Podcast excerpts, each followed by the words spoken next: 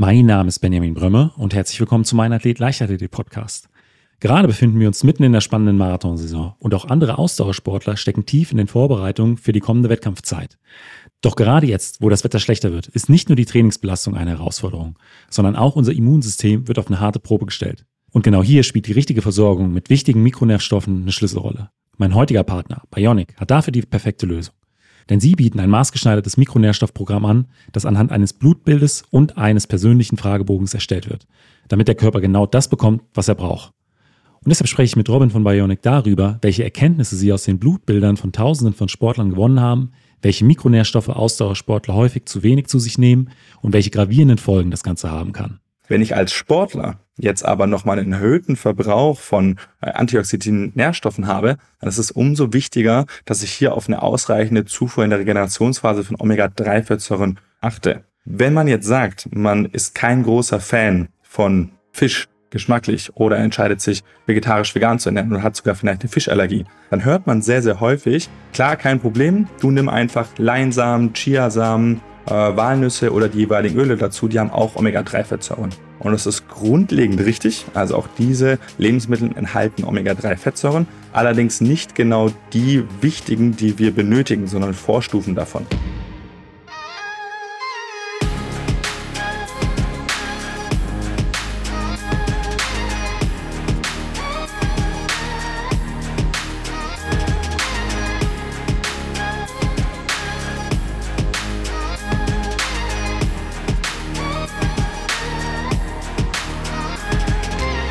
Leichtathletik-Podcast aus Frankfurt am Main. Herzlich willkommen, Robin. Hallo Benjamin, freut mich sehr, dass ich heute da sein darf. Ja, Robin, äh, treue Hörerinnen und Hörer des Podcasts, die kennen dich schon und zwar aus, äh, ich glaube, Folge 180, ähm, liegt jetzt ungefähr ein Jahr zurück. Äh, aber alle anderen, die äh, vielleicht diese Folge noch nicht gehört haben, jetzt neu zum Meinathlet Podcast dazugestoßen sind, magst du dich vielleicht mal so ein bisschen vorstellen und auch äh, das Unternehmen Bionic, was ich auch eben schon im Intro so ein bisschen angeschnitten habe. Sehr gerne doch. Ähm, ja, also ich bin Robin, ich bin studierter Ernährungsberater und leidenschaftlich mit dem Thema Ernährung äh, seit über fast zehn Jahren jetzt äh, beschäftigt. Bin damals selber aus dem Sport heraus, äh, da hatte ich vieles versucht, unter anderem auch das äh, Leichtathletiktraining, aber Fußball, Basketball, Tennis, alles, was man machen konnte. Selbstverteidigung habe ich auch mal gemacht und bin dann irgendwann über den Fitnesssport, den ich etwas ernster genommen habe, dann äh, im fortgeschrittenen Jugendalter auch zum Laufen gekommen und in der Thematik dann gemerkt, okay, wenn man äh, viel Sport macht, ist man gezwungenermaßen sich auch auseinandergesetzt mit seiner Ernährung, mit seinen Makro- und seinen Mikronährstoffen. Da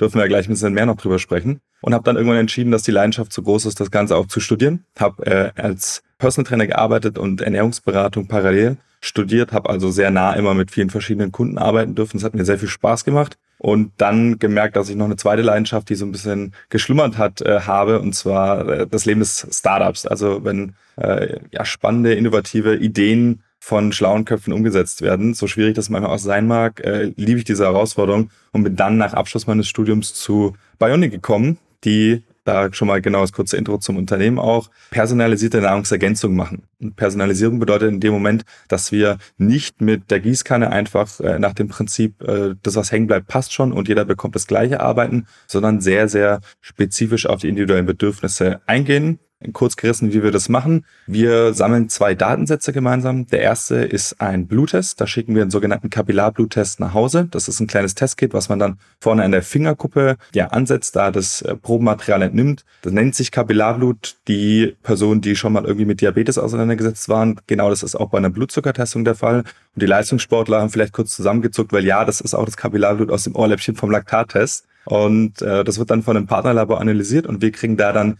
die Versorgungssituation äh, mit dem einen Datensatz. Und dann der zweite Datensatz, der genauso wichtig ist, ist, wie sieht die Bedarfsseite aus von Nährstoffen, die man vielleicht nicht valide übers Blut testen kann.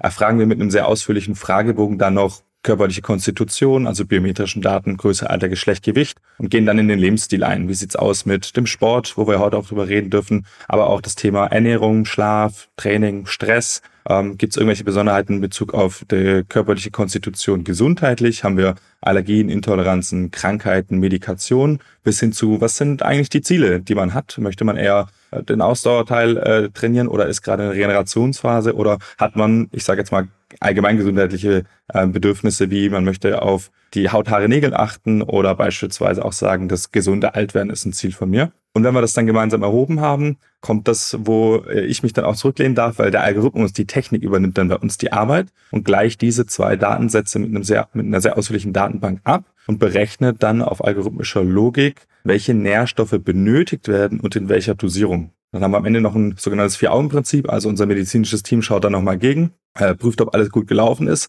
und gibt dann am Ende die Nährstoffe zur Produktion frei, weil wir eben den ganzen Schritt gehen und sagen, wenn wir schon herausfinden, wie ist die Versorgung, wie ist der Bedarf, dann wollen wir auch eine personalisierte Lösung bieten und jetzt den Kunden da nicht alleine stehen lassen. Und genau das machen wir, haben dann eine personalisierte Mischung, die dann in einer bestimmten Granulatform, da werde ich nachher auch nochmal äh, darauf eingehen, gemischt wird, sodass die auch sehr, sehr gut aufgenommen werden können. Und so hat man seine personalisierte Nährstoffmischung, muss also nicht mehr raten, sondern weiß aufgrund der Blutdaten und des Anamnesebogens, was man wirklich braucht und kann dann im nächsten Schritt eben zielgerichtet in die Nahrungsergänzung übergehen. Ja, du hast angesprochen, äh, es ist eine personalisierte äh, Nahrungsmittelergänzung. Deswegen finde ich das auch so extrem spannend, dass genau für jeden individuell geschaut wird anhand der, der nackten Zahlen und äh, des Fragebogens, äh, was, was passt. Und es ist ja auch für wirklich im Prinzip alle Lebensbereiche sehr, sehr äh, von Vorteil. Aber ich würde mich heute gerne so auf den Bereich Ausdauersport äh, konzentrieren, auch so das Thema Mikronährstoffe, weil die Folge geht online so äh, mitten beziehungsweise kurz nach der äh, Marathonsaison. Also äh, der Berlin-Marathon liegt hinter uns, äh, der Frankfurt-Marathon steht quasi vor der Tür. Und viele andere äh, auch Volksläufe finden jetzt noch statt. Und äh, gerade in diesem Bereich sind ja auch sehr, sehr viele ambitionierte Ausdauersportlerinnen und Sportler unterwegs. Warum ist äh, für äh, diese Zielgruppe gerade so das Thema Mikronährstoffe so wichtig? Da grundsätzlich Mikronährstoffe sind für jeden wichtig, ähm, aber gerade in der Konstellation, wo ein Mehrverbrauch da ist, muss man gesondert darauf achten, weil es vielleicht nicht über die Ernährung abzudecken ist. Mehrverbrauch gibt es verschiedene Situationen für, beispielsweise Frauen in der Stillzeit, in der Schwangerschaft, ähm, ältere Menschen teilweise oder Personen, die einem besonderen Stress ausgesetzt sind, aber vor allem auch auf der körperlichen Bedarfsseite bedeutet, wenn ich einfach mehr mit meinem Körper mache als der Durchschnitt, dann muss ich eben auch darauf achten, dass ich dem Körper auf der Energieseite mit den Makronährstoffen ausreichend zuführe, um nicht unterkalorisch zu sein und Körpergewicht oder Muskulatur zu verlieren. Und auf der Gegenseite aber auch die Mikronährstoffe eben beachten, weil wenn ich Sport mache, dann sind das Entzündungsprozesse für den Körper. Da gehen viele Stoffwechselvorgänge äh, voran während der Trainingseinheit und nach der Trainingseinheit, so dass ich darauf achten muss, meinem Körper ausreichend Nährstoffe sowohl im Training als auch nach dem Training auch zuzuführen, um mich nicht durch den eigentlichen Gedanken von ich will mir mit Sport was Gutes tun, körperlich tatsächlich zu schaden. Was, äh, du hast auch die Makronährstoffe schon angesprochen. Was ist denn so äh, der Unterschied zwischen den Makro- und den Mikronährstoffen? Die Unterscheidung liegt äh, grundsätzlich in der ähm, Lieferung der Energie. Makronährstoffe sind die Nährstoffe, die unserem Körper Energie zuführen. Da sind die großen und auch bekannten die Kohlenhydrate, die Proteine und die Fette. Alle diese Nährstoffe bieten unterschiedliche Energieprogramm. Also man rechnet da in diese Kilokalorien, die auch jeder auf der Rückseite von Lebensmitteln beispielsweise im Supermarkt kennt. Die Fette sind dabei die kalorienreichsten. Die bieten 9,3 Kilogramm, äh, 9,3 Kilokalorien pro Gramm. Deswegen haben die Fette auch in der Gewichtsreduktion oftmals so eine böse ja, Position eingenommen, weil sie eben sehr kalorisch dicht sind, also viel Energie auf wenig Masse bieten. Die Kohlenhydrate und die Proteine bieten ungefähr 4,1 Kilokalorien pro Gramm. Und neben der Energielieferung haben diese Makronährstoffe aber auch noch weitere Aufgaben. Die bekannteste da bei den Kohlenhydraten ganz klar ist tatsächlich Energie zu liefern. Also die Kohlenhydrate sind unser Hauptenergielieferant. Der zweite Punkt bei den Fetten ist hier, die Fette nutzen wir als ähm, Energiespeicherung bedeutet, der Kohlenhydrate kann nur bis, äh, der Körper kann nur bis zu einer bestimmten Menge Kohlenhydrate einspeichern in unseren sogenannten Glykogenspeichern. Da dürfte bei dem einen oder anderen dann auch Lichtern aufgehen. Das ist die Speicher, die wir versuchen mit unseren Pasta-Partys am Abend davor nochmal voll zu bekommen in der Leber und in der Muskulatur. Aber das ist irgendwann begrenzt. Und aus dem Grund äh, speichert der Körper eben weitere Energie in Form von Fett die Konsequenz hier, die wir auch leider äh, gesellschaftlich sehen, ist, dass wir als Gesellschaft mit äh, einigen Übergewichtigen zu viel Energie zuführen, die wir nicht verbrauchen. Und natürlich sammelt sich das dann einfach als Fett am Körper an. Fette haben auch noch Aufgaben in der Hormonbildung beispielsweise, also auch hier darauf achten, dass die Fette nicht zu niedrig sind. Das ist ein ganz wichtiger Punkt, auch im sportlichen Bereich, gerade nochmal bei den Frauen, weil die einen erhöhten Fettbedarf haben. Und der dritte, die dritte Gruppe der Makronährstoffe, die Proteine, das sind unsere Bausteine des Körpers. Also ähm, ob das unsere Haut ist oder unsere Muskulatur, sehr vieles besteht im Körper aus Proteinen. Und Proteine sind runtergebrochen nur eine Verkettung, eine lange Reihenfolge von Aminosäuren. Das hat man bestimmt auch schon mal gehört. Und Aminosäuren sind die Bausteine dieser Proteine. Und da kann der Körper einige selber herstellen. Das sind die sogenannten nicht essentiellen Fettsäuren. Und dann gibt es einige, die der Körper nur unter bestimmten Voraussetzungen herstellen kann. Die semi-essentiellen Fettsäuren und die, die natürlich nicht hergestellt werden können. Unsere essentiellen Fettsäuren, die wir also auch ähm, über unsere Ernährung aufnehmen müssen. Und so haben wir mit diesen drei Hauptmakronährstoffen immer den Fokus auf die Energielieferung, aber nochmal einzelne Unterteilungen. Und jetzt hier die Frage würde ich gerne einmal kurz äh, mit in den Raum stellen und dann selber gleich beantworten. Jetzt hört man ja sehr oft, ähm, gerade im Ausdauersport auch Bereich, dass man viele Kohlenhydrate essen muss. Und dann gibt's aber andere Gruppen, die sagen, nee, nee, Kohlenhydrate sind schlecht, äh, du musst viel Fette essen. Und einige sagen, nee, nee, beides nicht ganz so gut, die Proteine sind das Wichtige. Und hier kann man an sich sagen, aus einer Sicht von der Essentialität, Fette und Proteine benötigt der Körper unbedingt, weil hier die Aufgabengebiete eben im Bereich der Hormonbildung oder auch als Bausteine essentiell sind. Kohlenhydrate sind als primärer Energielieferant auch wichtig, aber der Körper kann aus Fetten und Proteinen auch wieder Kohlenhydrate intern herstellen, also eine Verzuckerung dieser. Dieser Prozess der Verzuckerung ist aber nicht ganz so einfach und auch anstrengend für den Körper, so dass man hier die Kohlenhydrate auch gerne als Energiequelle nehmen kann. Und da ist die Wahrheit am Ende, was das Richtige ist, das weiß keiner so genau. Da sind wir in der Ernährungswissenschaft noch nicht einig, sonst gäbe es ein großes Buch, da wird alles drinstehen, keiner würde drüber streiten und fertig. Und hier ist die Vermutung relativ groß, dass es individuell ist. Also bestimmte Menschen schlagen einfach besser an auf eine kohlenhydratreiche Ernährung, fühlen sich dadurch nicht träge, fühlen sich dadurch nicht ähm, irgendwie eingeschränkt oder müde, was man oftmals bei kohlenhydratreichen Ernährungen hört. Und andere Menschen reagieren sehr gut auf sehr fetthaltige Ernährung oder sehr proteinhaltige Ernährung. So, dass man sagen kann, bei den Makronährstoffen, Proteine und Fette unbedingt darauf achten, dass hier ausreichend zugeführt wird. Und dann, gerade als Sportler, wenn man einen erhöhten Verbrauch hat, kann man entweder schauen, ob man den Rest dann mit den Kohlenhydraten auffüllt oder ob man schaut, dass man das Ganze über die Fette und die Proteine weiter auffüllt, um die Energie zu decken, je nachdem, wie man eben individuell darauf reagiert. Aber du hast es jetzt äh, wirklich schön dargestellt, äh, wie wichtig äh, ja die Makronährstoffe äh, insbesondere nicht nur für Sportler, aber auch insbesondere für Sportler, Ausdauersportler sind. Worauf kommt es denn dann bei den Mikronährstoffen an und was versteht man denn dann genau unter den einzelnen Mikronährstoffen? Genau, nach der Unterscheidung, die wir gerade gegeben haben, war Makronährstoffe Energie liefern. Dementsprechend ist die Hauptaufgabe der Mikronährstoffe nicht Energie zu liefern, sondern die Grundfunktionalität des Körpers dabei zu behalten. Und da kann man sich den Körper jetzt mal so komplex wie möglich vorstellen, weil er ist noch viel, viel komplexer, als was man sich vorstellen kann. Aber so viele Prozesse wie dem Körper ablaufen, Stoffwechselprozesse, wenn wir irgendwas umbauen oder wenn wir Sachen neu bauen oder abbauen, all das benötigt Mikronährstoffe, um diese Prozesse so gut wie möglich durchführen zu können. Und hier haben wir verschiedene Unterteilungen von Untergruppen der Mikronährstoffe. Die größte und bekannteste Gruppe sind unsere sogenannten Vitamine. Da gibt es 13 große Vitamine, die dem Körper alle essentiell zugeführt werden müssen. Dann haben wir die sogenannten Mineralstoffe.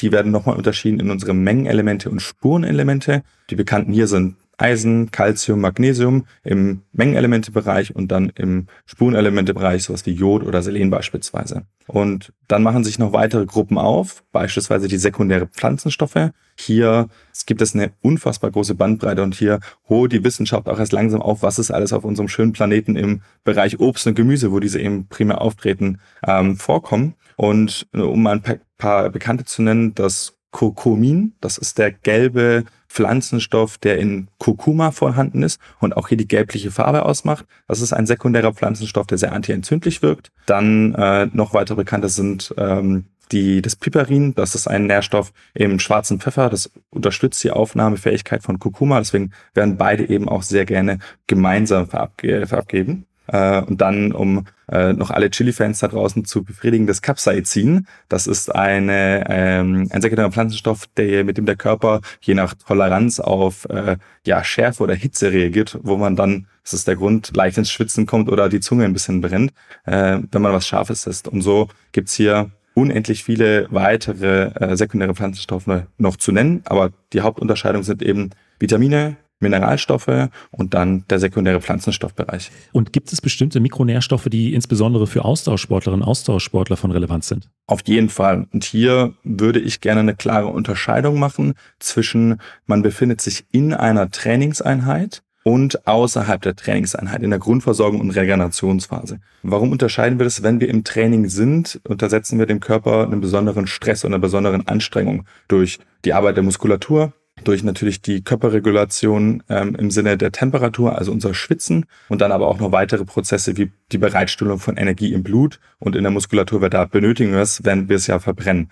Die wichtigen, die hier zu nennen sind, sind aus Makronährstoffsicht während der Trainingseinheit die Kohlenhydrate. Hier hat unser Körper die schöne Eigenschaft, dass er Kohlenhydrate speichern kann, vorhin schon angesprochen, in unserem Körper, in der Leber und in der Muskulatur primär als sogenanntes Glykogen. Kann man sich vorstellen, wenn man ähm, äh, das Glykogen sich vorstellt als 5-Euro-Schein. Das ist eine Verkettung von Euro-Stücken und wir lesen aber im Blut nur die Euro Zeichen. Das sind unsere Glukosemoleküle. Und selbst dann nochmal weiter runtergebrochen, wenn es zur tatsächlichen Verwertung dieser Energie kommt, bricht der Körper das dann nochmal weiter runter in das sogenannte ATP, Adenosintriphosphat. Ich hoffe, das ist nicht so viel Biochemie, aber was man sich merken kann, ist, unser Körper braucht Energie während körperlicher Anstrengung. Nimmt er sich primär aus der Glucose im, im Blut und dann sekundär arbeitet er auch über Fettsäuren. Das ist der Grund, warum wir im Ausdauersport äh, versuchen, unser Fettstoffwechseltraining zu trainieren, weil wir möchten den Körper dazu hintrainieren, so viele wie möglich Fette zu verwenden und so wenig wie möglich Kohlenhydrate. Warum? Wir haben sehr viele Fette vorhanden in unserem Körper, gerade auch eben in dem gespeicherten Körperfett und eben nur eine limitierte Anzahl an Kohlenhydraten in unseren Glykogenspeichern. Je früher diese Speicher leer sind, desto eher muss der Körper umstellen auf die nicht ganz so effiziente äh, Bereitstellung der Energie durch Fetten. Und das ist für alle, die schon mal Läufe gemacht haben, jenseits der 15 bis 20 Kilometer, genau der Moment, wo man mit den Speichern leer geht und sich denkt, boah, ich treffe gerade eine absolute Wand, bei mir geht gar nichts mehr voran, ich bin kurz vor Blackout, dann heißt es, dass wahrscheinlich die Kohlenhydratspeicher und die Glykogenspeicher sehr stark entleert sind, Müdigkeit eintritt, weil der Körper sagt, hey, ich habe eigentlich gerade gar nichts mehr man dann umsteigen muss auf den Fettstoffwechsel. Was die Mikronährstoffe angeht im Bereich äh, der Ausdauersportlerinnen Sportler, was ist da äh, wirklich im, im Fokus? Während der Einheit hier ganz klar zu nennen sind unsere Elektrolyte. Was passiert nämlich, wenn ich mich sportlich anstrenge? Die Körpertemperatur steigt, ich verbrauche sehr viel Energie und die gebe ich in Form von Wärme auch ab unter anderem. Also ich verbrauche Energie in der Muskulatur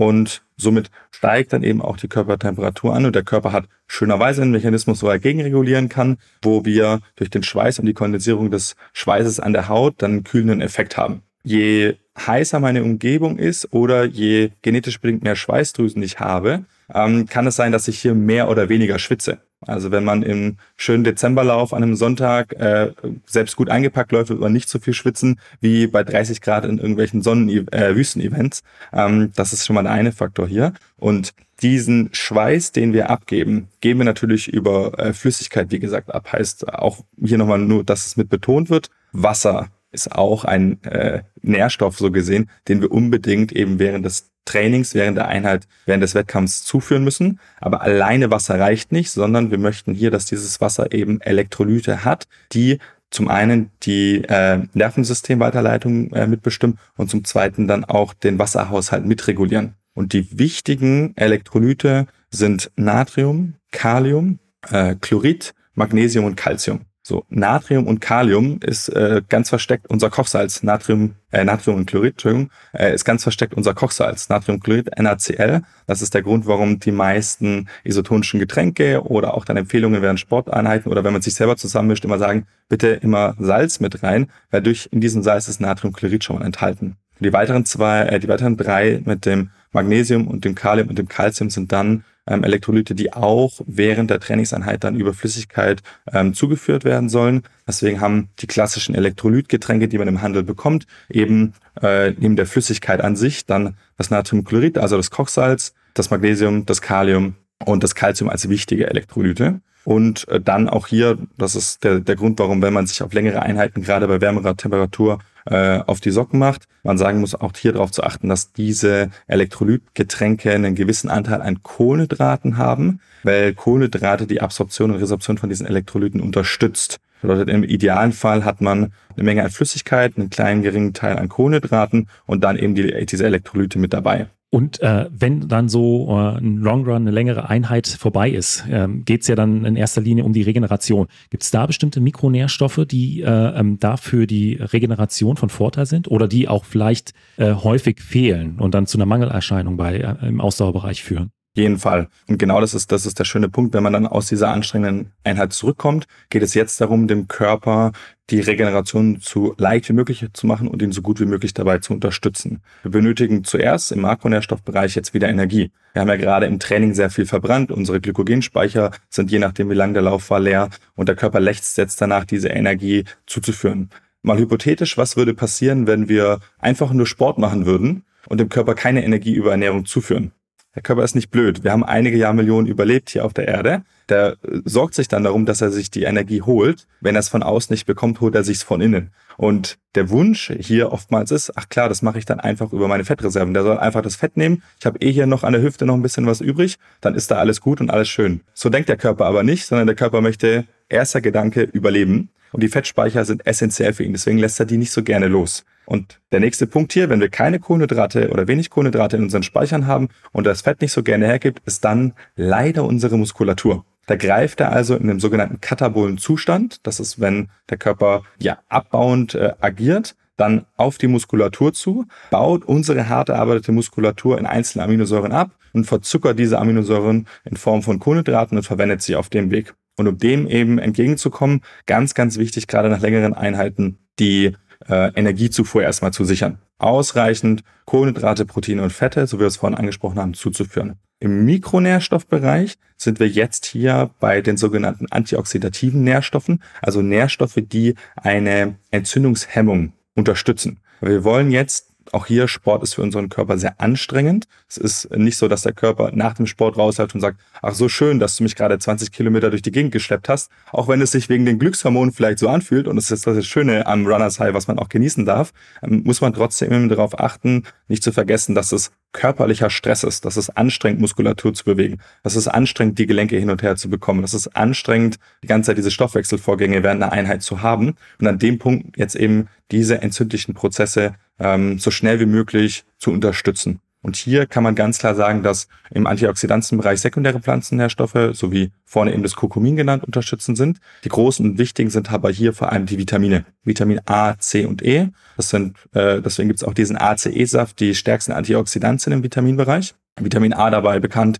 als ähm, der Nährstoff, der sehr viel in tierischen Lebensmitteln vorkommt. Wer da auf pflanzlicher Ebene unterwegs ist, der nimmt die Vorstufe davon, unser Beta-Carotin, was auch diesen gelben Farbstoff in Karotten, Möhren, Kürbissen macht. Vitamin C kennt, glaube ich, jeder. Alles, was äh, frische, äh, frisches Obst, äh, Beeren angeht, da ist Vitamin C sehr, sehr gut enthalten. Und dann zu guter Letzt Vitamin E, was wir zum Großteil auch wieder in tierischen Lebensmitteln, aber auch in einigen pflanzlichen Lebensmitteln wie Nüssen beispielsweise drin haben. Und jetzt machen wir hier einen ganz spannenden Punkt, weil hier unterscheiden sich jetzt so ein bisschen die Geister, wo man es dazu zählt. Ein weiterer sehr guter antioxidativer Nährstoff sind unsere essentiellen Fettsäuren. Also Fettsäuren, die der Körper nicht selber herstellen kann und von außen zuführen muss. Und die, die hier unbedingt zu nennen sind, gerade bei der aktuellen Versorgungssituation in Deutschland, sind unsere Omega-3-Fettsäuren. Omega-3-Fettsäuren sind Omega-Fettsäuren, das ist eine größere Übergruppe, die entzündungshemmende Signalgeber in unserem Körper vorantreiben. Und diese Omega-3-Fettsäuren kommen primär in fetthaltigen Kaltwasserfischen vor.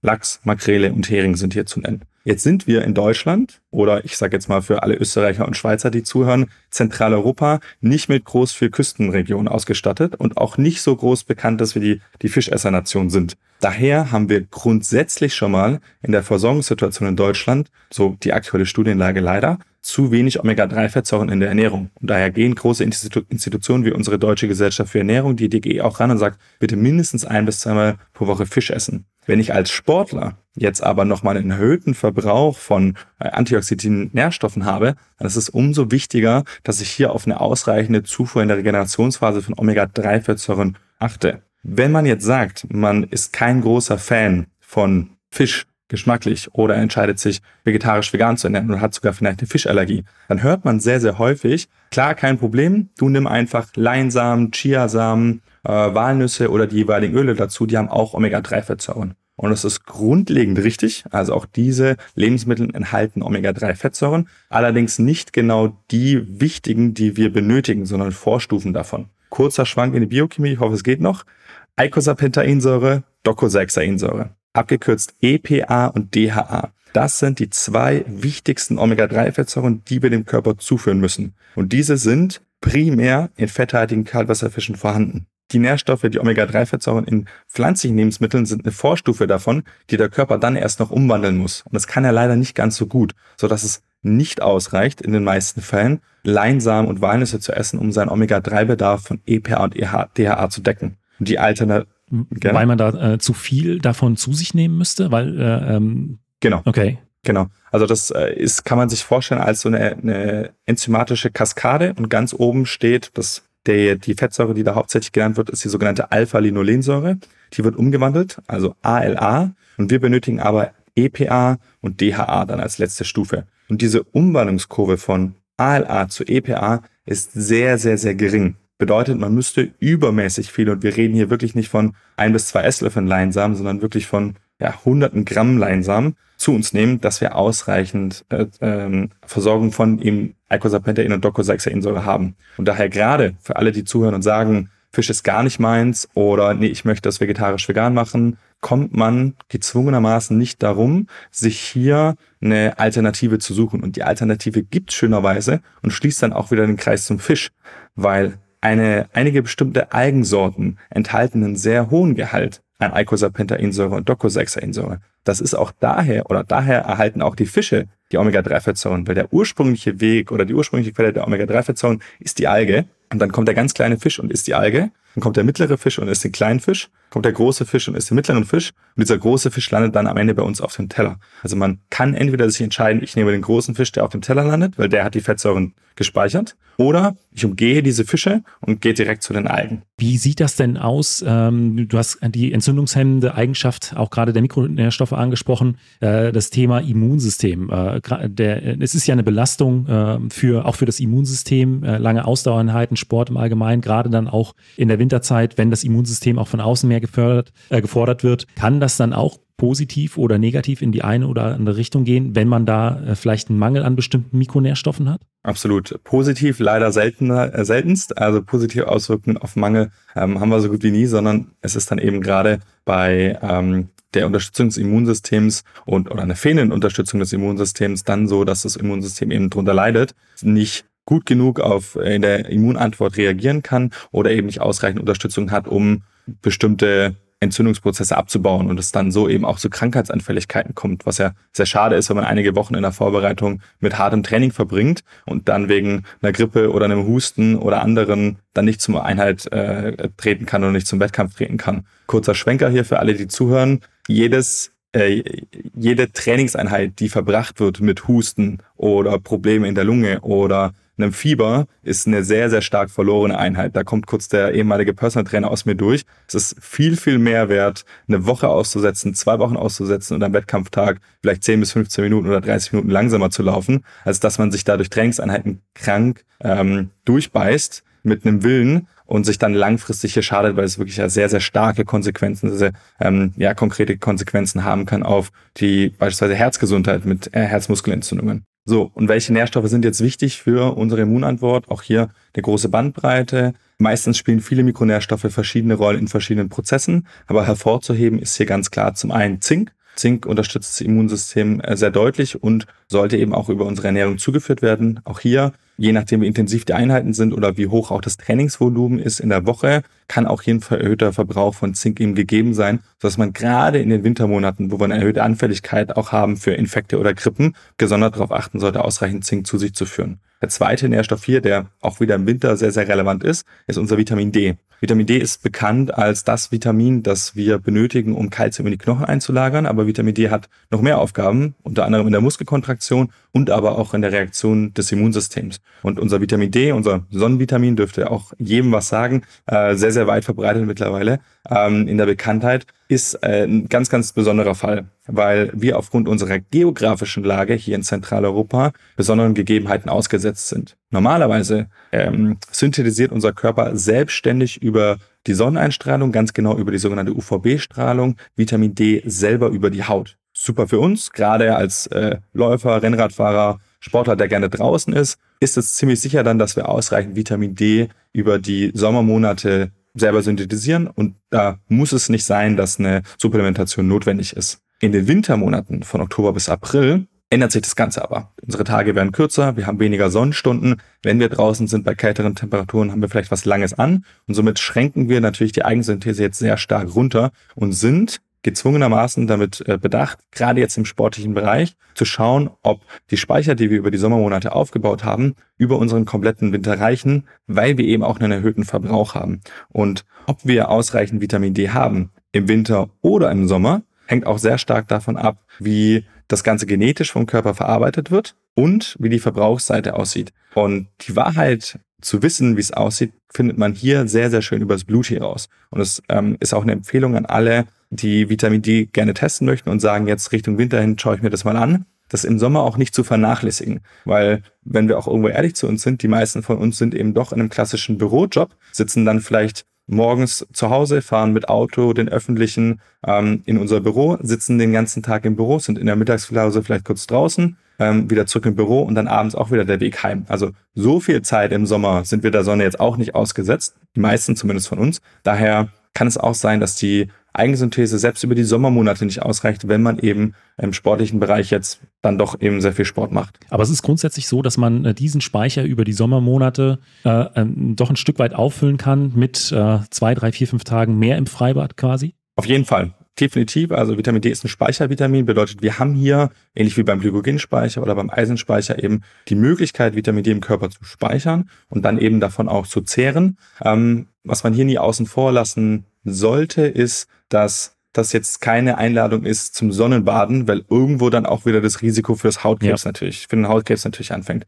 Je nach Hauttyp, gerade wenn man ein sehr, sehr heller Hauttyp ist, muss man da besonders aufpassen und weiß es natürlich auch schon vom einen oder anderen Sonnenbrand aus der Vergangenheit, dass man vielleicht nicht länger als 30 Minuten äh, in der Sonne sein sollte, bevor die Haut dann eben rot wird, so dass ja, Vitamin D tendenziell oder kann man sagen, in Sommermonaten, wenn man der Sonne ausgesetzt ist, setzen wir da einen Speicher an. Aber wie gut der Speicher aufgefüllt ist und ob der über die Wintermonate reicht, gerade eben nochmal gesagt mit dem Verbrauch durch die sportliche Seite, das findet man am besten eben über eine Bluttestung dann auch heraus. Und du hattest vorhin auch das Timing angesprochen, was die äh, Nahrungsmittelaufnahme äh, anging. Ähm, bei den Makronährstoffen ist es ja so, dass man da relativ zeitnah äh, nach der sportlichen Belastung äh, die, die Nährstoffe dem Körper wieder zuführen sollte. Wie sieht das denn bei den Mikronährstoffen aus? Also ist es auch so, dass das wirklich zwingend innerhalb von äh, ja am besten einer Stunde 90 Minuten geschieht oder ist da dieser zeitliche Puffer doch ein bisschen größer? Ja, äh, nochmal gerne die Unterteilung zwischen während der Trainingseinheit und nach der Trainingseinheit. Während der Trainingseinheit, deswegen wird da eben auch im Wettkampfsport drauf geachtet,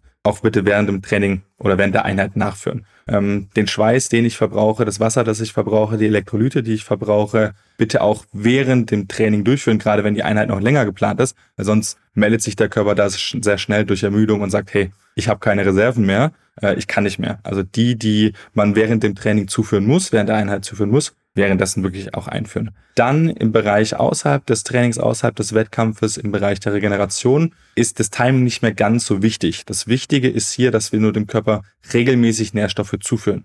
Die Empfehlungen, die wir auf täglicher Basis beispielsweise haben, heißt nicht, dass wir jeden Tag genau 100 Milligramm Vitamin C zunehmen müssen, sondern die Empfehlung liegt eben bei 100 Milligramm Vitamin C und wenn es am einen Tag mal 120 sind und am anderen Tag 80, dann ist das fein. Und deswegen gibt es da jetzt keine zeitlich genaue Empfehlung für bestimmte Nährstoffe. Wichtig ist auch hier, das kommt, da kommt jetzt auch ein bisschen Erfahrung raus bezüglich äh, meiner Zeit damals in der Ernährungsberatung auch. Das Entscheidende für einen selber muss auch immer sein, wie es am besten und am einfachsten in den Tagesablauf eingeplant ist. Wenn ich morgens immer sehr früh raus muss und in der Mittagspause keine gute Auswahl um mich herum habe, dann ist es vielleicht das Sinnvollste, den Nachmittag und Abend zu nutzen und ausreichend schön zu Hause zu kochen oder auch mal aus, äh, auszugehen beim Essen und da aber dann eben die großen Mahlzeiten mit den Vitaminen und Mineralstoffen zu mir zu führen. Wenn ich ähm, gezwungenermaßen als äh, alleinerziehendes Elternteil ähm, Kinder zu Hause habe und beim Frühstück eben jetzt nicht das Beste auf dem Tisch liegt, dann ganz klare Empfehlung natürlich, die Kinder auch dahin zu erziehen, weil ist es auch manchmal so. Und deswegen sollte man da nie sich in irgendwelche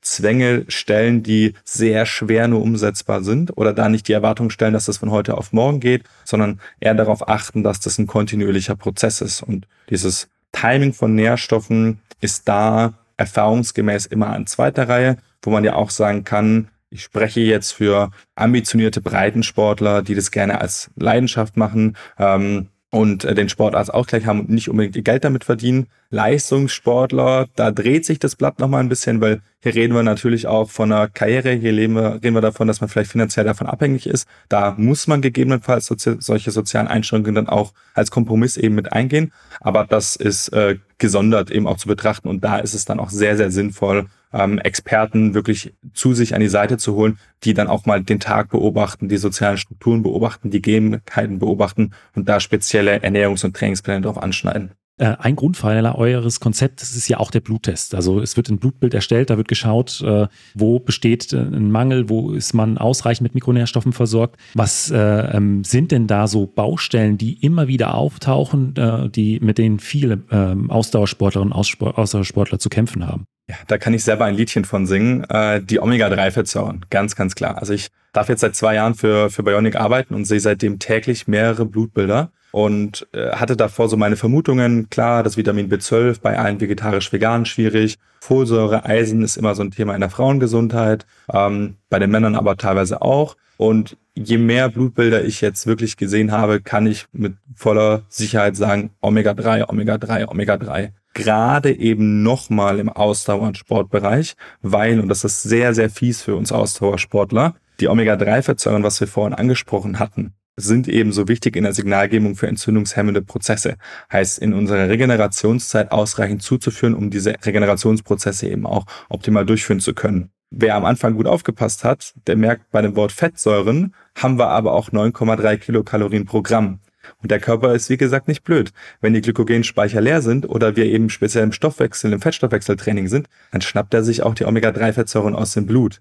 Heißt, wir haben einen doppelten Verbrauch von Omega-3-Fettsäuren aus Makronährstoff energieliefernder Sicht und aus Mikronährstoffsicht für die entzündungshemmenden Prozesse, so dass wir da, da habe ich einige Triathleten, äh, Läufer, Rennradsportler jetzt über die letzten zwei Wettkampfvorbereitungen sehen dürfen, wie je höher das Trainingsvolumen in Stunden pro Woche und auch die Intensität geht zu einem Wettkampf hin, je stärker eben auch die Versorgungssituation im Blut runtergeht. Wenn man hier nicht aktiv gegensteuert und eben dann ähm, entweder einen unfassbar hohen Konsum von Fisch hat oder eben dann über eine Nahrungsergänzung geht und sagt, ich nehme das Ganze in Fischölkapseln oder Eigenölkapseln gezielt und dosiert zu mir. Also Omega-3-Fettsäuren sind für mich, ich hoffe, das kommt durch, wirklich absolut betont die, die wichtigsten Nährstoffe. Und dann, um, um noch zwei weitere zu nennen, definitiv auch das Vitamin D.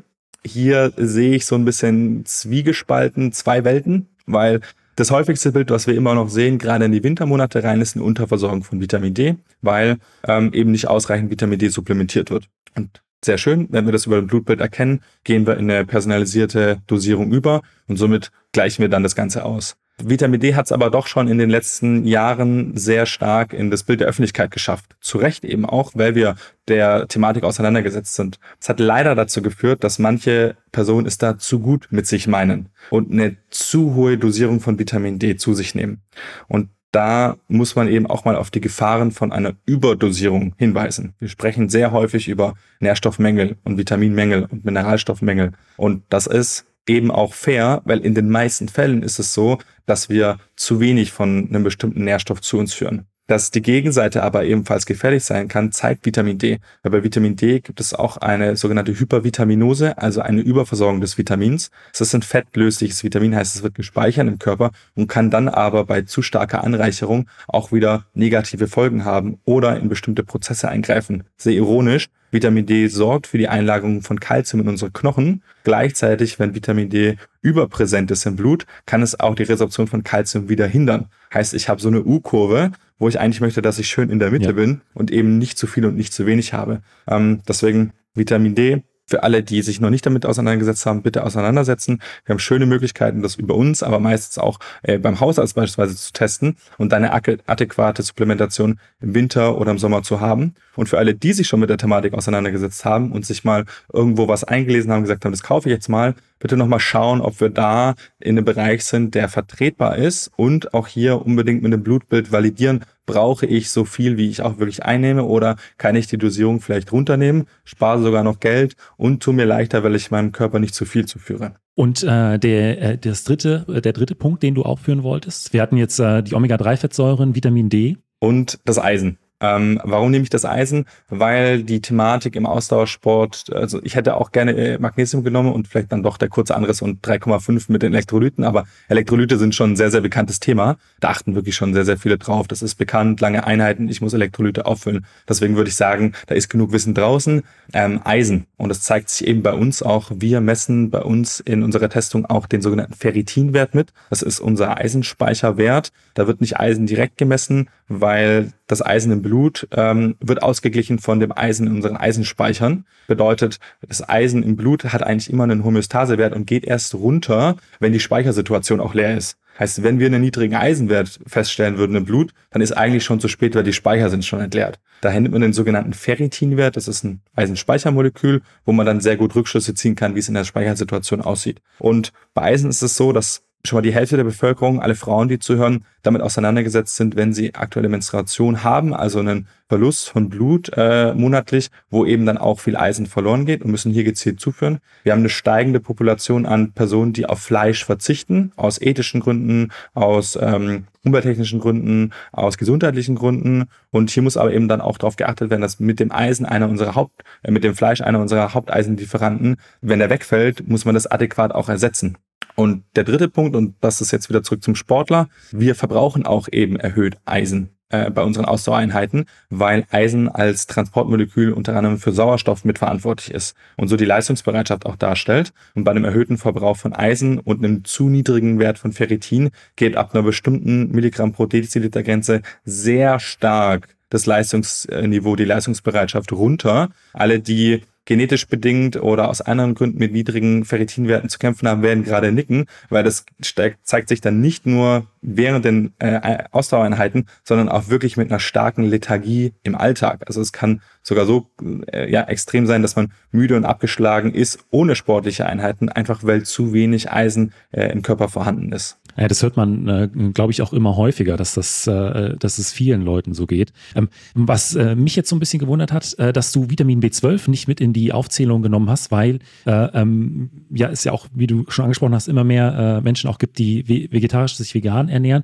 Wie sind da mhm. eure Erfahrungen, wenn ihr euch die Blutbilder anschaut? Gibt es da ähm, am Ende des Tages große Unterschiede zu Leuten, die sich nicht vegan ernähren? Äh, oder sind da die Unterschiede gar nicht so groß, weil das Bewusstsein äh, bei äh, Menschen, die sich vegan ernähren, so groß ist, dass sie da äh, auch einen Fokus drauf haben? Absolut. Ähm, hier verweise ich sehr gerne einmal auf die letzte große Datenerhebung, die wir in Deutschland haben, ähm, die, was die Ernährungsformen oder die, Ernähr die Lebensmittelauswahl und damit auch die Nährstoffzufuhr angeht. Das ist die sogenannte nationale Verzehrsstudie 2. Die ist fairerweise schon ein paar Jahre her und wir ja, bibbern da in Deutschland, dass da endlich mal neue Daten kommen. Ähm, und die hat gezeigt, dass im Mittelwert ungefähr 50 Prozent der Deutschen nicht ausreichend Vitamin B12 zuführen. Ähm, wenn man das jetzt abgleicht mit einem ungefähr, wahrscheinlich schätzungsweise 10 bis 15-prozentigen Anteil, der sich vegetarisch ernährt und dann, sagen wir mal, bis zu 5-prozentigen Anteil, der sich vegan ernährt, dann ist das ein sehr hoher Anteil der Gesellschaft, der dabei unterversorgt ist. Ja. Und ähm, das kann verschiedene Gründe haben, ob das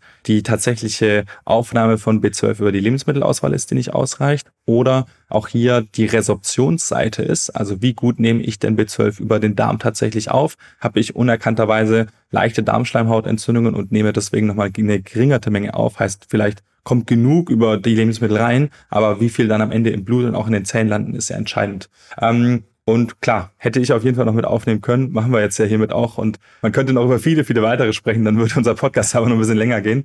Ähm, aber genau im, äh, das Bewusstsein ist hier ein sehr, sehr schönes, gerade im Bereich vegetarisch-vegan ähm, und ist ja auch eine sehr enge Assoziation zum, zum Fleisch. Ähm, sobald das wegfällt, ähm, ja, ist mittlerweile zumindest häufig der erste Nährstoff, der in die Blicke kommt, das Vitamin B12, richtigerweise ja. eben. Also alle, die sich äh, wirklich rein pflanzlich ernähren, ähm, unbedingt da zumindest im ersten Schritt wieder in die Testung gehen und schauen, wie sieht hier die Speichersituation aus, wie lange ist man denn schon ohne tierische Produkte, reicht es vielleicht noch aus oder, und das zeigt sich dann eben sehr häufig mit der Zeit, geht man in eine bewusste Supplementation über, ähm, über die Nahrungsergänzung. Ähm, und hier ist auch sehr schön, da bin ich persönlich ein großer Fan von, muss immer alles im Rahmen sein, aber viele der Ersatzprodukte, die wir in unseren Supermärkten kaufen können, sind bereits zugesetzt mit Nährstoffen, die bei bestimmten Ernährungsformen geringer zugeführt werden. Deswegen sieht man bei vielen ähm, Milchdrinks, muss man ja sagen, ähm, äh, nee, nicht Milchdrinks, sondern Mandeldrinks oder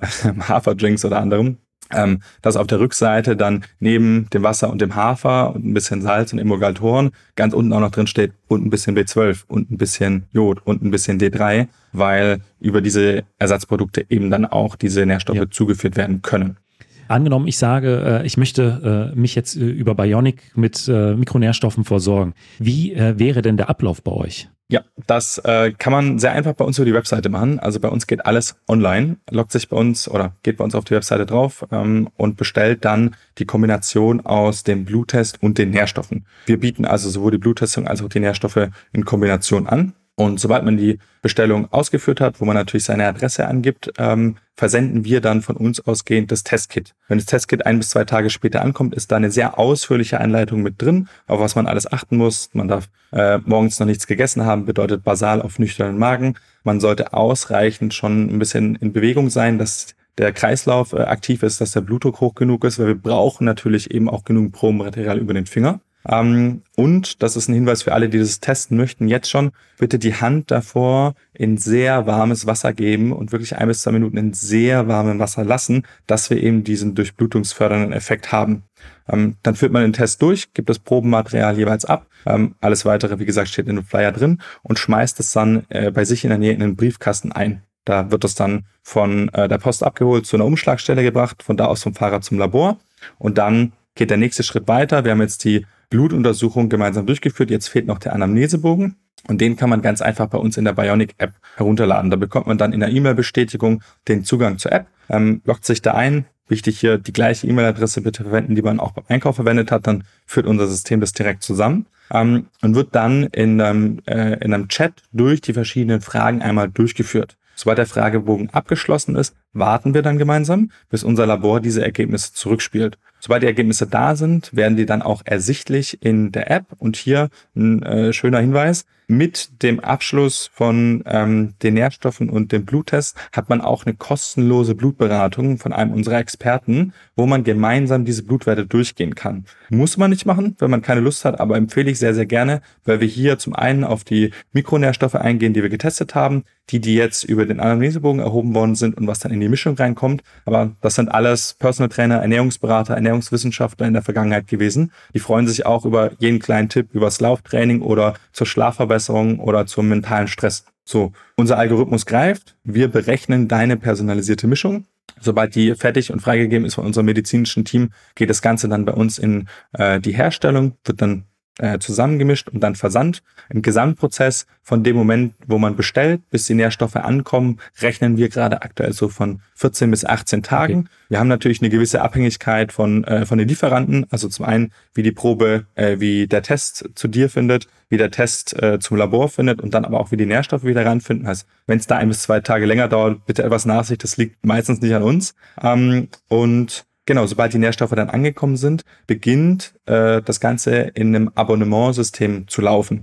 Und warum Abonnementsystem? Wir berechnen diese Nährstoffe auf drei Monate. Bedeutet genau 90 Tage. Ähm, nach diesen drei Monaten hat man hier dann die Möglichkeit zu sagen, ähm, ich möchte kündigen oder pausieren oder ich möchte einen neuen Test machen oder ich lasse das erstmal so weiterlaufen und bekomme dann wieder im nächsten Schritt erneut drei Monate. Der Gedanke von dem Abonnement ist, jeder benötigt Mikronährstoffe äh, und das Ganze sollte natürlich täglich bedeckt sein ähm, in der Versorgungssituation. Deswegen versuchen wir einen nahtlosen Übergang von der Einmischung zur nächsten zu finden, so dass man sich keine Gedanken mehr machen muss und die Nährstoffe einfach immer laufend rankommen, außer man möchte eben einen neuen Test machen oder ist gerade mal vier Wochen auf Reise, dann kann man gerne pausieren oder sagt, oh, ich habe jetzt irgendwie einen operativen Eingriff, die nächsten sechs Monate geht gar nichts, dann kann man natürlich auch kündigen oder pausieren, ist jedem selber überlassen. Ähm, vielleicht auch, um das vorne wegzugreifen, was kostet das Ganze? Hier haben wir ähm, ja verschiedene äh, Konstellationen, die sich darbieten. Man könnte uns beispielsweise auch rein aus der Diagnostikseite verwenden und sagen, hey, Nährstoffe schön und gut, aber ich will eigentlich nur wissen, wie es aussieht und dann versuche ich das mal selber oder guck's mir mal selber an. Auch da bieten wir den Test dann einzeln an. Der Bionic Pro Test bei uns liegt bei 199 Euro. Das ist ähm, in der Labordiagnostik ein sehr guter Preis, klingt nach viel Geld, aber ist tatsächlich für die labordiagnostischen Werte, die wir abnehmen, sehr günstig. Ähm, Hintergrund ist hier, dass wir da äh, ja sehr gerne und sehr gut mit unserem Partnerlabor zusammenarbeiten und die aber sehr hochwertige Standards haben in den Laborgeräten und dem Personal. Und da ist ein Punkt, wo wir sagen, da möchten wir auch nicht sparen an der falschen Ecke und äh, arbeiten da eben aufgrund dessen mit dem Labor zusammen. Inkludiert es auch natürlich das Testkit, der Versand, die Aufbereitung der Daten in der App, als auch dann zu guter Letzt eben das kostenlose Beratungsgespräch. Wenn man sich jetzt entscheidet, der Test einzeln war 199, den Test gemeinsam mit den Nährstoffen zu nehmen, dann subventionieren wir über die Nährstoffe die Kosten der Testung. Der Test geht dann preistechnisch runter von ursprünglich 199 Euro auf nur noch 99 Euro. Und die Nährstoffe dann im Abonnementmodell drei Monate lang 99 Euro. Also jeden Monat 99 Euro, drei Monate lang. Ähm, 99 Euro sind ein bisschen mehr als drei Euro am Tag und dafür aber die personalisierte Nährstoffmischung basierend auf den Blutdaten, basierend auf dem Anamnesebogen. Das Beratungsgespräch ist natürlich auch noch mit dabei. Ähm, und ein wichtiger Hinweis noch für die Retestung, wenn man jetzt sagt, man möchte nochmal einen neuen Test machen. Solange man sich aktiv im Abonnement befindet, bleibt der Retest auch immer bei 99 Euro. Also da geht der Preis nicht hoch, sondern es liegt in unserem besten Interesse, dass man, wenn man möchte, Retestungen macht, weil, und das ist jetzt hier sehr neu mit dem Bereich Personalisierung, die Mischung deiner personalisierten Nährstoffe sind abhängig von der Aktualität der Daten, die wir haben. Bedeutet, wenn man sich darum kümmern möchte, dass man wegen einer veränderten ähm, Ernährungskonstellation oder einem neuen Job oder mehr oder weniger Stress, Wettkampfphase, Regenerationsphase, Verletzungsphase, sich irgendwas geändert hat in der Verbrauchsseite oder in der Zufuhrseite, dann möchten wir das so einfach möglich gestalten, da kostengünstig wieder eine Retesting überzugehen. Deswegen haben wir uns entschieden, den Test bei 99 Euro zu lassen. Ähm, und genau, das Ganze läuft dann eben anschließend wieder im Zyklussystem alle drei Monate weiter. Du hast äh, die veränderten Lebensumstände angesprochen. Sagen wir, ähm, ich komme aus einer Belastungsphase in eine Regenerationsphase rein oder aus, einer, aus einem Wettkampf. Ähm, macht es dann Sinn, unmittelbar einen Tag nach äh, der, der Beendigung der Belastungsphase oder des Wettkampfs äh, einen Bluttest zu machen oder sollte man dann auch erstmal ein, zwei, drei Wochen damit warten? Unbedingt warten. Gerade wenn wir jetzt wirklich von, von Wettkämpfen und von sehr, sehr anspruchsvollen Wettkämpfen sprechen, weil das sind Ausnahmesituationen für den Körper. Ähm, einen, bei einem Halbmarathon, das ist für viele oder für viele Körper noch sehr gut tragbar. Ich bin persönlich der festen Überzeugung, jeder, der gerade zugehört und in der Lage ist zu laufen, schafft es jetzt und heute einen Halbmarathon zu laufen. Weil das Einzige, was euch davon abhält zu sagen, das schafft ihr, ist, ihr wollt es in einer bestimmten Zeit schaffen. Aber 20 Kilometer sind bei einer Ganggeschwindigkeit von sieben Kilometern, das ist etwas schnelleres Gehen, drei Stunden. Heißt, ein Halbmarathon ist machbar und deswegen sind wir da noch in einem Bereich, wo ich sagen würde, nach einem Halbmarathon kann man das ähm, äh, schon auch am nächsten Tag testen. Für alle, die jetzt sagen, ich will den Halbmarathon aber unter einer Stunde 30 laufen, dann ist es wieder eine sehr intensive Einheit, dann würde ich eher empfehlen, da Abstand zu lassen. Wenn wir dann in die längeren Einheiten kommen, Marathon oder Triathlon beispielsweise, da unbedingt dem Körper wirklich ein, zwei Tage Zeit lassen, weil allein die Verbrauchsseite von Mikronährstoffen während einer vier, sechs, achtstündigen, zehnstündigen Einheit ist enorm. Das äh, jeder, der da in der Vorbereitung ist, weiß das. Allein die Kalorien nur ansatzweise wieder zurückbekommen ist unvorstellbar. Deswegen muss der Körper hier auch in den Tagen danach erstmal wieder sein Normales finden. Da schießen wir mit so einer Einheit wirklich komplett ähm, den Körper im Sinne von des Hormonhaushalts, des, des Nährstoffhaushalts, des Energiehaushalts äh, ins Wilde. Und da brauchen wir ein paar Tage, um da wieder zurückzufinden. Die Empfehlung ist hier ungefähr eine Woche bis zehn Tage ähm, und dann aber wieder in die Testung, äh, Testung quasi überzugehen und zu sagen, komm, jetzt verändert sich wieder alles, ich bin raus aus dem Wettkampf, ich habe das abgeschlossen und möchte jetzt vielleicht in eine absolute Regenerationsphase übergehen oder hab, äh, gehe in mein Abtraining an, also verringere jetzt wieder mein Lumen, bis ich auf einem äh, Modus bin, wo ich ganz normal weitermachen möchte. Äh, bevor wir äh, jetzt zur Zusammenfassung unserer Folge kommen, habe ich noch mal eine Frage. Du hast angesprochen, äh, man sollte die Hand vor der Testung in sehr warmes Wasser halten. Badewannenwasser warm oder in welche Richtung sollte das da am besten gehen? Gute Frage. Ich sage immer sehr warmes Wasser, weil warmes Wasser, ähm, da verstehen manche eben so Badewannen warm, wo man sagt, ah, das geht eigentlich, ist ja ganz angenehm. Es soll schon sehr, sehr warm sein. Natürlich, je wärmer das Wasser ist, desto stärker wird die Durchblutung gefördert. Bitte nicht äh, sich die Hände verbrennen und danach sagen, Robin, was hast du erzählt? Du meinst, es soll sehr heiß sein? Nee, deswegen sage ich eben bewusst sehr, sehr warm. Also so, dass wenn man die Hand reinlegt, man sich wirklich keine Verbrennungen an der Haut bitte holt. Aber es muss schon spürbar heiß genug sein, dass man merkt, okay, die Hand läuft warm an, das Blut in der Hand wird warm ähm, und kriegt die richtige Temperatur für einen guten Messpunkt. Ähm, was ich noch heute aus der Folge mitgenommen habe, ist, äh, dass insbesondere ähm, Omega-3-Fettsäuren sehr häufig äh, unterdosiert sind im Körper, dass wir da einen Mangel haben, äh, dass Vitamin D auch immer mehr überdosiert wird und dass es äh, daher umso mehr Sinn macht, da tatsächlich auch ein Blutbild erstellen zu lassen, gerade wenn man sich ambitioniert auf ein Ziel vorbereitet. Ähm, deswegen äh, werde ich auch nochmal äh, den Link zu Bionic in die Show Notes packen und äh, möchte mich an dieser Stelle auch nochmal bei dir bedanken. Ich glaube, für alle die äh, sich vielleicht gerade in der Marathon oder auch in der Triathlon Ironman Vorbereitung äh, befinden, äh, gab es hier heute sehr, sehr hilfreiche äh, und informative Tipps, die äh, dann äh, am Ende des Tages sich vielleicht auch im Wettkampfergebnis widerspiegeln. Ja, Dankeschön. Es hat mir wieder sehr viel Spaß gemacht, äh, wie beim letzten Mal schon. Und danke auch an alle, die zugehört haben. Und wer äh, auch mehr Infos nochmal erfahren möchte, sehr, sehr gerne bei uns auf der Webseite äh, nachschauen. Da findet man wirklich alles an Informationen, die man benötigt und kann sich sogar, wenn man möchte, das ist bei uns auch mit Angebot, das ich jetzt gerade nochmal hinten raus nennen will, ähm, kostenlosen Beratungstermin buchen, wo man sagen kann, hey, ich äh, mache mal einen Telefontermin aus, quatsch mal eine halbe Stunde und guck mal, ob das was für mich ist. Und da können wir auch durchsprechen, was vielleicht schon bisher supplementiert wird oder was was ist, was in einem bestimmten sportlichen Rahmen vielleicht besonders darauf geachtet werden sollte. Robin, in diesem Sinne vielen Dank, dass du die Zeit für unsere gemeinsame Folge genommen hast und äh, bis zum nächsten Mal. Danke, Benjamin. Ciao, ciao. Und das war's auch schon mit der neuesten Folge vom Mein Athlet Leichtathletik Podcast.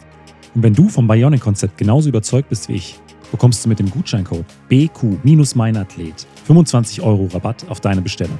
Klicke jetzt auf den Link in den Show Notes und erfahre mehr.